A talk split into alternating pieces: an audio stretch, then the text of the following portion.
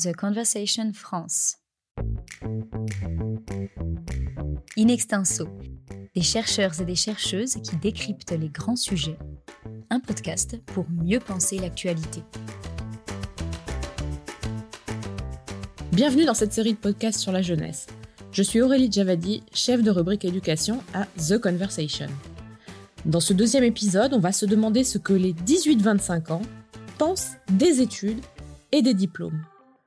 On leur dit qu'ils arrivent sur un marché de l'emploi de plus en plus concurrentiel, que sans un certain bagage de formation, ils n'y trouveront pas leur place. Alors comment appréhendent-ils ces difficultés? Quel regard portent-ils, eux, sur ces exigences? Et quelle voie inventent-ils aussi? On en parle avec Jean-François Giret, professeur à l'Université de Bourgogne et directeur de l'Institut de recherche sur l'éducation. Bonjour Jean-François Giret. Bonjour. On va commencer euh, par la place du diplôme sur le marché de l'emploi. On voit que les jeunes sont de plus en plus euh, diplômés, euh, que la concurrence est de plus en plus forte. Alors, Qu'est-ce qu'il en est au niveau des chiffres En fait, est-ce que c'est vraiment aujourd'hui un critère discriminant pour certains jeunes? Oui, absolument. On est sur un marché du travail des jeunes où le diplôme est une condition de plus en plus nécessaire, même si elle n'est pas suffisante. On voit que, euh, au fur et à mesure euh, euh, des évolutions des conditions d'insertion, l'absence de diplôme est de plus en plus pénalisant. Avoir des diplômes, c'est bien. Avoir de plus en plus de diplômes, c'est peut-être encore mieux, mais ne pas avoir de diplômes, c'est de pire en pire. On est à peu près aujourd'hui sur le marché du travail avec un taux de chômage des jeunes sans diplômés, euh, sans aucun diplôme, qui est de 50% trois ans après la sortie du système éducatif. C'est ce que montrent notamment les enquêtes du CEREC. Et cette pénalité des non-diplômés euh, s'aggrave ces dernières années. Et ça reste euh, vraiment euh, très difficile pour eux, à la fois en termes d'accès à l'emploi, mais lorsqu'ils arrivent à l'emploi, en termes de qualité des emplois, ils arrivent avec euh, des emplois qui sont très précaires, très peu rémunérés, très peu qualifiés. Donc euh, les difficultés s'accumulent pour eux sur le marché du travail. Le diplôme est très important avoir le plus de diplômes est important mais ne préserve pas hein, du chômage. Est-ce qu'on peut donner quelques repères peut-être euh, chiffrés quand on est euh, diplômé à Bac plus 3, Bac plus 5, on finit par s'insérer en... Voilà, donc euh, globalement... Mois, 18 mois. Oui, alors les enquêtes du CEREC, puisque j'ai commencé par, par celles-là, qui sont des enquêtes nationales représentatives, pour tous les diplômes, montrent que un master, globalement, le taux de chômage est d'à peu près 10%, un peu moins de 10%, trois ans après la sortie du système éducatif, avec évidemment des, des, des variations selon les, les et selon les types euh, d'établissements d'enseignement supérieur également. Euh, les, grandes écoles de commerce et d'ingénieurs ont des taux de chômage beaucoup plus bas. Euh, et évidemment, on a des différences selon les, lieux de résidence aussi, la, région hein, de ces universités, selon le marché local du travail, etc. Ça, c'est des, des points qui sont très importants. D'accord. Donc, on parle en fait là des masters, des grandes écoles. Est-ce que ça veut dire qu'on a tout intérêt à continuer le, le plus possible? Est-ce que si on a le choix d'aller en droit, d'aller en économie par rapport au fait de faire un diplôme plus professionnel, faut forcément euh, choisir cette voie-là ou euh, quitte à ne pas euh, aller au bout de son diplôme en licence ou en master alors il y a deux points importants. Euh, premier point important, c'est que l'on voit que l'absence par contre de, diplôme à l'université est là encore très pénalisant sur le marché du travail. C'est euh, les jeunes qui sortent euh, sans diplôme de l'université et plus globalement de l'enseignement supérieur, hein, puisque vous avez des jeunes qui sortent sans BTS par exemple, hein, qui prennent, qui font un an ou deux ans de BTS et qui n'arrivent pas à décrocher le diplôme, ils se retrouvent dans des situations très compliquées sur le marché du travail qui sont plus compliqué que euh, les diplômés d'un bac pro, par exemple. Euh, et donc, euh, ces, jeunes-là, ils ont énormément de difficultés à retrouver, à trouver un emploi.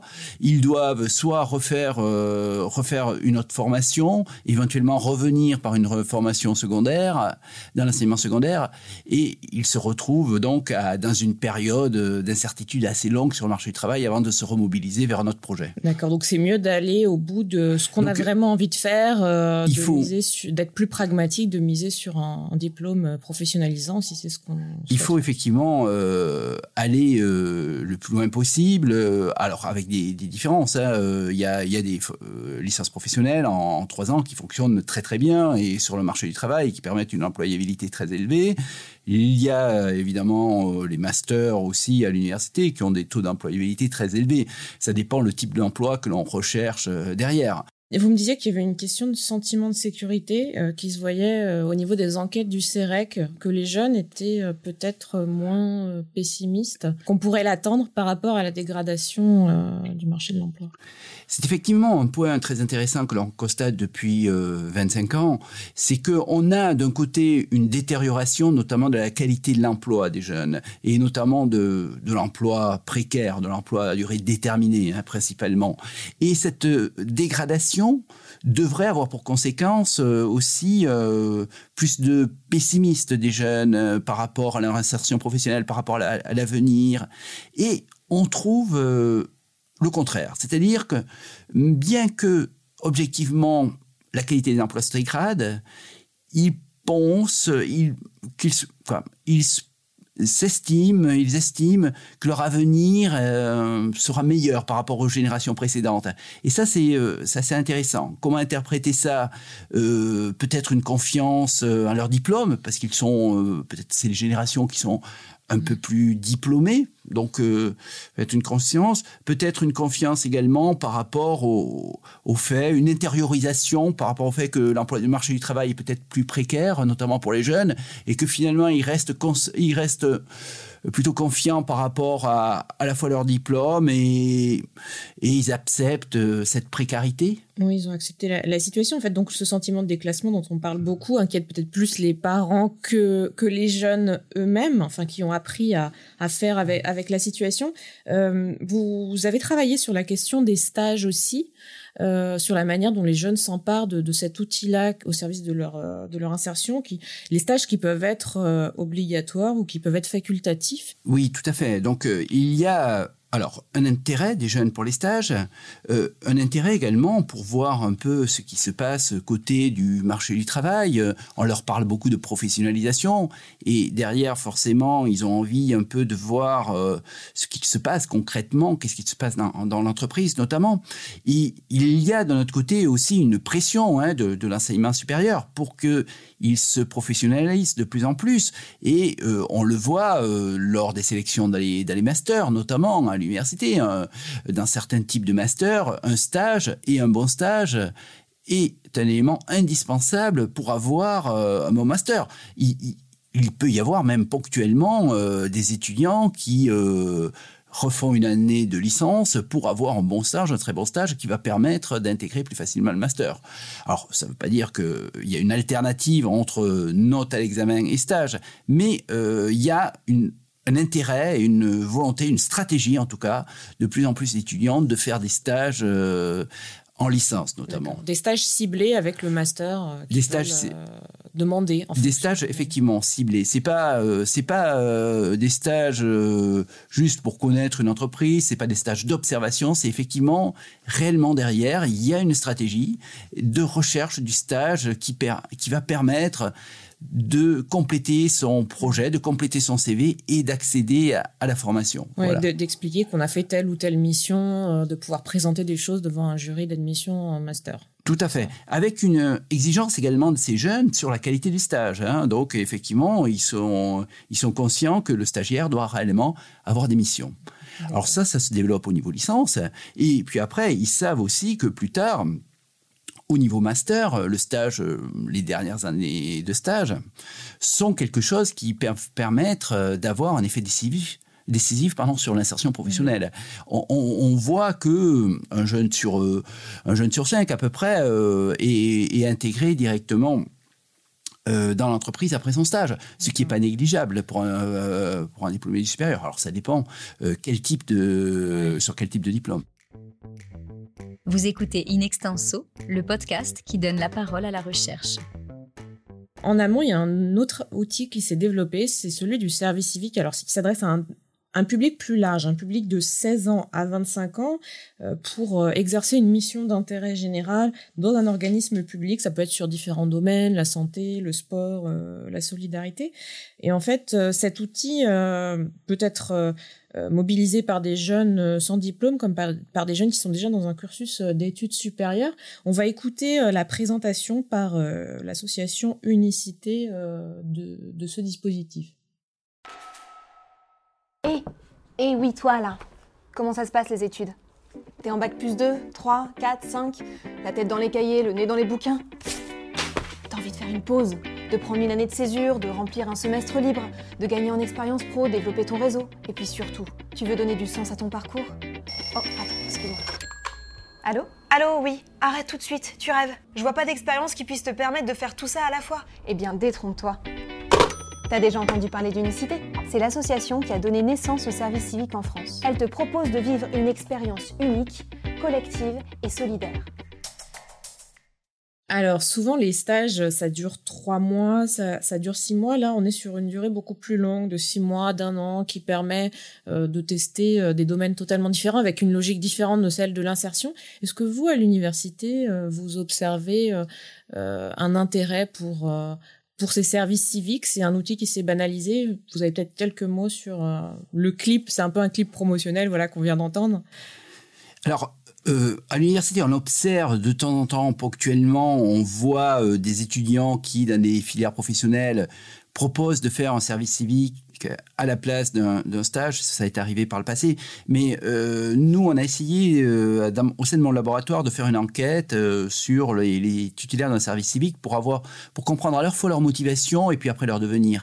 Et ce qui est intéressant, c'est qu'au niveau de leur motivation, il y a effectivement pour un petit tiers d'entre eux une motivation un peu, je dirais, adéquationniste, c'est-à-dire trouver l'expérience qui va bien avec sa formation et qui peut, comme le stage, bien compléter et permettre d'avoir une expérience euh, et, un accès facile au marché du travail. Et puis après, ce qui est intéressant, c'est qu'il y a euh, aussi euh, une partie, mais importante, des jeunes qui considèrent le service civique comme un moment de respiration, comme un, petit moment de latence euh, entre euh, le marché du travail et la formation, ou, voire même entre deux formations, une, un temps où on peut re-réfléchir à son projet, essayer de reconstruire autre chose. Alors, ça exclut pas que derrière, il y a aussi des finalités professionnelles, des, des quand on souhaite développer des compétences, euh, accroître son employabilité. Donc on est quelque part, euh, on est dans l'esprit de ce qu'on entend dans le, clip, la présentation on peut être dans cet esprit-là, il faut être dans cet esprit-là, je pense. Il faut être dans, dans, cet esprit-là. Il faut pas voir uniquement le service civique comme quelque chose qui contribue à l'inflation euh, des diplômes, de l'expérience. Euh, il faut le meilleur diplôme, plus le meilleur stage, plus la meilleure expérience, etc. Je pense qu'il faut plutôt essayer de voir comment on peut utiliser son service, le service civique ou différentes expériences pour euh, construire, sécuriser son parcours, s'ouvrir vers d'autres parcours, d'autres itinéraires. Et ça, c'est ce qui me semble intéressant là-dedans. D'accord. Donc construire son parcours, c'est quelque chose, euh, une chose à laquelle les, jeunes pensent de plus en plus. Euh, est-ce qu'ils se fixent des, priorités personnelles? Qu'il y a seulement des questions d'ambition euh, Je crois que vous avez mené des études autour de, enfin, vous vous êtes intéressé à des critères de mobilité géographique. On voit que parfois les jeunes sont prêts à certains sacrifices pour euh, des qualités, des questions de qualité de vie. En fait, euh, ça rejoint un peu euh, les questions qu'on voit autour du travail aujourd'hui, les réflexions autour du monde du travail, du télétravail, des changements d'emploi, les gens qui sont déjà en poste depuis longtemps. Tout à fait. On, voit un mouvement des jeunes. Donc, on voit globalement une hausse des mobilités régionales des jeunes durant leur insertion professionnelle. Et donc, on a étudié ça, notamment à partir des enquêtes du CEREC. Et là, euh, les chercheurs qui, ont, qui, qui se sont focalisés sur ça montrent que cette hausse des mobilités, durant la phase d'insertion, en fait, c'est surtout des mobilité de retour, euh, des retours dans euh, la région d'études et euh, donc dans la région de formation du baccalauréat. Et ce qui est également intéressant, c'est que ces jeunes-là qui rentrent dans leur région de formation, dans leur pays entre guillemets, en fait, ils ont des conditions d'insertion plutôt moins bonnes que les autres, objectivement, que ceux qui sont restés dans la, dans la région où ils sont allés faire, faire leurs études universitaires. Et euh, ils ont des emplois un peu plus, euh, un peu moins qualifiés, des salaires un peu plus moins, moins élevés, des, euh, des emplois durée déterminée un peu plus, un peu plus souvent que des CDI. Mais globalement, ils semblent plus satisfaits de cette situation. Ils construisent également euh, des liens euh, familiaux, ils reconstruisent des liens familiaux, ils, euh, ils participent aussi à l'activité de leur territoire. Et ce qui semble être valorisé, pour, de plus en plus valorisé par ces jeunes-là. Donc, il y a un souci euh, d'écouter ses attentes euh, personnelles, euh, un souci que vous avez peut-être retrouvé à, travers alors des enquêtes très une enquête très différente menée avec un de, vos doctorants sur les certifications numériques. Dites-nous-en un peu plus. Oui, comme vous l'avez remarqué, en fait, oui, je m'intéresse beaucoup à, la manière dont, dont ces jeunes, dans leur parcours, notamment à l'université, vont également profiter d'autres euh, expériences, euh, des expériences professionnelles, des stages, le service civique ou autre. Et avec mes doctorants, euh, en co-direction d'ailleurs avec un collègue de l'université de Mons, on, s'est demandé dans quelle mesure ces jeunes-là seraient prêts à vouloir euh, certifier ses compétences, euh, disons, extra-académiques, en dehors du cursus académique. Par exemple, la maîtrise d'un logiciel. La maîtrise d'un logiciel, euh, ou ne serait-ce que être, avoir été trésorier dans une association, réclame quelques compétences en matière de gestion. Et, en fait, ces, ces compétences-là, elles sont pas forcément certifiées. Et on, peut imaginer, euh, et ça existe, euh, l'idée qu'elle soit certifiée sous forme d'un badge numérique par euh, le président de l'association, par exemple. Et les étudiants ont plutôt de, l'appétence pour, pour le fait d'intégrer ce qui est en dehors du cursus dans le cursus. Alors pas forcément de manière concurrente hein. au cursus. On voit que ces étudiants ont globalement ceux qui sont le plus intéressés par intégrer ces expériences un peu extra-académiques euh, sous forme d'open match sont, sont, plutôt des bons étudiants qui ont de bonnes notes, qui sont intéressés euh, par, par le sujet. Donc ils ne voient pas ça comme quelque chose d'alternatif qui se substituerait aux études. Ils voient ça vraiment comme complémentaire. J'ai fait autre chose dans, dans ma vie, je veux également l'intégrer et le valoriser dans mon parcours universitaire euh, et dans mon parcours professionnel. Il y a un souci un peu de dire qui on est. Effectivement, il y, a, il y a, un souci pardon, de dire qui on est, de évidemment, et aussi de signaler un peu la, pluralité de ce qu'on a fait et de montrer que finalement, ce qu'on a fait ne se, ne se résume pas à, un seul diplôme. L'expérience euh, du monde du travail, voilà, elle peut passer par ses services civiques, par ses stages, euh, c'est l'apprentissage aussi, enfin ses premiers tremplins vers l'insertion, et puis elle passe aussi par euh, les fameux jobs étudiants qui témoignent d'une logique peut-être totalement différente. On va écouter un extrait d'un reportage d'une télévision euh, locale dans l'Est de la France et qui a été réalisé en septembre 2020. Julie prépare sa caisse. Dans quelques minutes, elle va accueillir les clients du Super U de Rohrbach-les Beach. Des clients qu'elle rencontre régulièrement depuis près de deux ans. Elle a trouvé ce travail en plus de ses études. Elle va bientôt démarrer sa troisième année de licence en lettres modernes à Metz. Les études, c'est pas gratuit, donc euh, il faut bien les payer. Et j'ai aussi envie d'être indépendante, du coup, euh, ça m'a motivée à chercher du travail. Et parce que euh, j'aime bien faire quelque chose en dehors de mes cours et pas rester à la maison. Donc voilà. Une charge de travail qui s'ajoute à ses révisions. Julie doit gérer son emploi du temps. Ben, la semaine, quand j'ai fini les cours, j'essaye souvent d'aller à la bibliothèque universitaire pour réviser le soir. Et après, bah, le week-end, je me laisse euh, le place euh, au boulot et aussi euh, à mon amusement personnel. Mais sinon, je révise aussi pendant les week-ends. Ça m'arrive de temps en temps. Quand par exemple, je travaille que le matin, je peux réviser l'après-midi. Et puis pendant les vacances, j'ai des jours de libre aussi. Donc ça me permet aussi d'apprendre en dehors du boulot. donc, donc l'exemple de Julie là qui travaille en plus de ses études, ça, ça semble demander une certaine organisation, un rythme assez soutenu. Est-ce que ça lui, ça va lui apporter un plus sur son CV, euh, tout comme quand on fait un stage, un service civique? Alors c'est un peu plus compliqué que ça parce que ça dépend de la qualification de l'emploi étudiant. Il est, clair que des emplois étudiants très peu qualifiés euh, apportent très peu hein, sur un CV du babysitting, du jardinage, etc. D'autres emplois peuvent apporter des compétences qui peuvent être utiles, savoir s'organiser. Et ça peut apporter également un signal positif par rapport à un employeur. Avoir un, avoir un job étudiant par rapport à celui qui n'en a pas peut être valorisé par rapport à un employeur. Ce qu'on a vu notamment dans une, dans une recherche récente. cependant, une des questions centrales, c'est la question du nombre d'heures travaillées, parce qu'on le voit là dans l'exemple qui nous est donné. On, on, a un effet, ce qu'on appelle un effet substitution, c'est-à-dire que ben, le temps réservé au, travail va se substituer à notamment ce qu'on appelle l'effort studieux, le temps réservé aux études. Et à partir de moment, euh, c'est la bascule et on risque de, de, pénaliser un peu les chances de, nos chances de réussite. Alors il y a des estimations. Nous, on a fait des estimations qui montrent qu'à partir de 11-12 heures de travail salarié dans la semaine, on commence à handicaper ses chances d'avoir euh, d'avoir l'examen de fin d'études. Alors évidemment, ça dépend du type de travail. Euh, travailler la nuit, c'est plus pénalisant. Travailler durant les périodes des examens, c'est encore plus pénalisant.